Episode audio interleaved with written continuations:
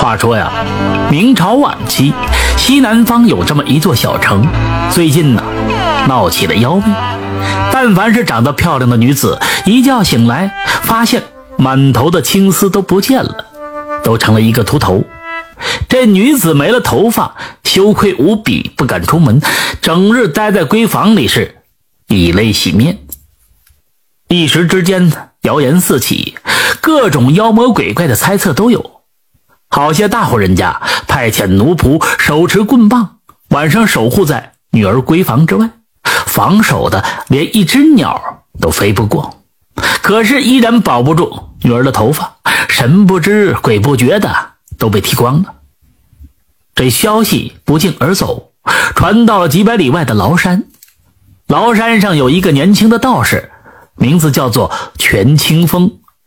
少年时便上了崂山，跟着师傅学道。小有所成，如今听说老家闹起了妖孽，便禀明师傅回家拿妖，为民除害。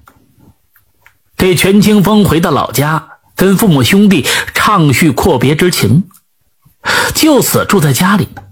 过了几天，他去拜访朋友，吃过晚饭之后，踏着月色，他走在了回家的路上，来到了一条小河边全清风发现。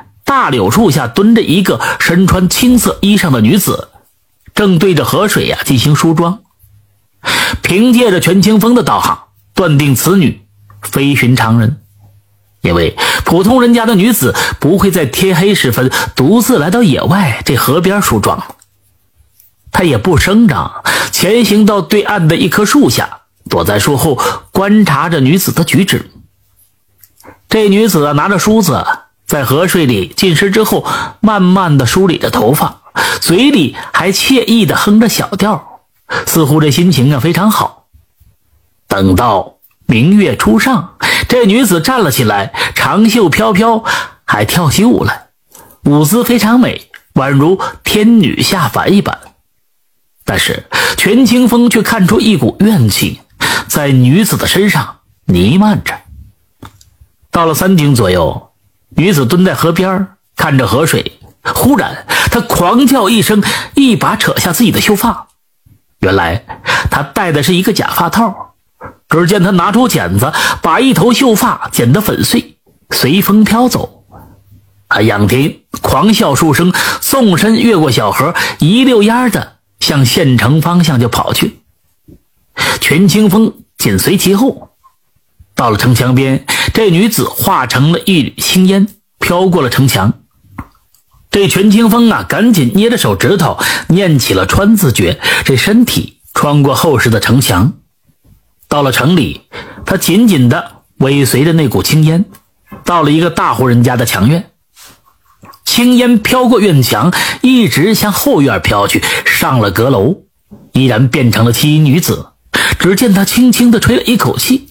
这房门自动的打开了，他走进去之后，房门又自动关上。全清风又是念了一个川字诀，跟在后边，躲在闺房的窗户边上。床上躺着一名女子，处于熟睡之中，一头乌黑的秀发散落在枕边。青衣女子啊，看到熟睡中的女子，眼睛里妒火焚烧啊。他拿出一把小刀，探下身去，抓起头发就要割下。说时迟，那时快，全清风念动咒语，穿窗而入，提剑而出，劈向了青衣女子。这女子惨叫一声，倒在了地上，变成了一只青狐。全清风抓住青狐，青狐的肩上中了一箭，还在滴着血。他被全清风抓住，动弹不得。熟睡的女子被惊醒了。看到屋里站着一名道士打扮的陌生男子，就大叫起来。楼阁下守护着一群家仆，他们听见喊声，持着棍棒就冲上了阁楼，以为全清风就是传言中的偷头发的大盗，围着他举棍就打。全清风退守在屋角里，手宝剑自保，大声分辨他是来捉狐的。恰巧家仆中有一个人和全清风是同村人，认识他，赶紧站出来为他辩白。主人家听到全清风讲了的事情来龙去脉，又见他手上捉住了一只青狐，相信了他的话语，抱拳感谢，还赠予了二十两纹银。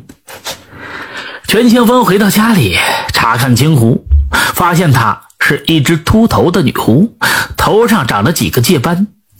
他把青狐用皮索捆了，然后倒头大睡。半夜里忽然传来了敲门的声音。全清风喝问是谁，外边响起了一个男人的声音，说道：“我乃青狐的父亲，特来为我儿说情，还请先生听我一言。”全清风穿衣起床，点亮灯，打开门，只见门外站着一位老者。这老者进屋落座，全清风不满地说：“你这人纵容女儿胡作非为，还好意思来求情？”这老者说道：“其中啊有隐情，还请听我道来。其实我家女儿和天下所有的女儿都一样，纯情善良，只因一次感情的变故。”让他的经历与众不同，才会走到今天这个地步。原来青狐情窦初开的时候，跟一个书生相恋。青狐是一个痴情的女子，死心塌地的爱着这个书生。哪知道这个书生是一个薄情寡义之人，一年之后便抛弃了他。这青狐经受不住打击，万念俱灰，一时想不开，便来到了尼姑庵里，要求削发为尼。老尼姑道行比较高，一眼看穿她是一个女狐，坚决不答应。无奈青狐纠缠不休，老尼说道：“我呀，不是担心别的，我担心你经受不住青灯古佛的计谋。毕竟你不是凡人，岁月漫漫，恐怕你会后悔的。”青狐表示啊，绝不后悔。老尼说道：“也罢，既然如此，我就成全你吧。不过我有一句话要讲明。”一旦剃度，就再也长不出头发了。青狐此时呢表示愿意，老尼就为他剃度为尼了，使用了法术，让他再也长不出头发。老尼死后，这青狐就成了尼姑庵的住持。随着几百年过去了，青狐再也忍受不了这出家人的清苦和孤寂，便还了俗。可是他的头发再也长不出来了，从此变成了秃头的狐狸。此事导致他性情大变，故此偷割漂亮女子的头发，制成发套戴在头上。但是过不了几天，头发便会枯萎，失去了亮丽。青狐便毁了旧发，又去投新发。老者叹息一声，说道：“唉，恳请先生放了小女，我愿意带着她远走他乡。”全清风心生同情，说道。修炼成精着实不易，我也不愿杀了他。这样吧，我传授给他静心咒，以后让他好自为之。说罢，全清风解开了皮锁，放了青狐。青狐化成青衣女子，跪地拜谢。全清风传授了静心咒，这老者便带着青狐走了。自此之后，再也没有大户人家的女子丢失头发了。感谢收听名城故事会，喜欢听故事的朋友。那就点个关注吧。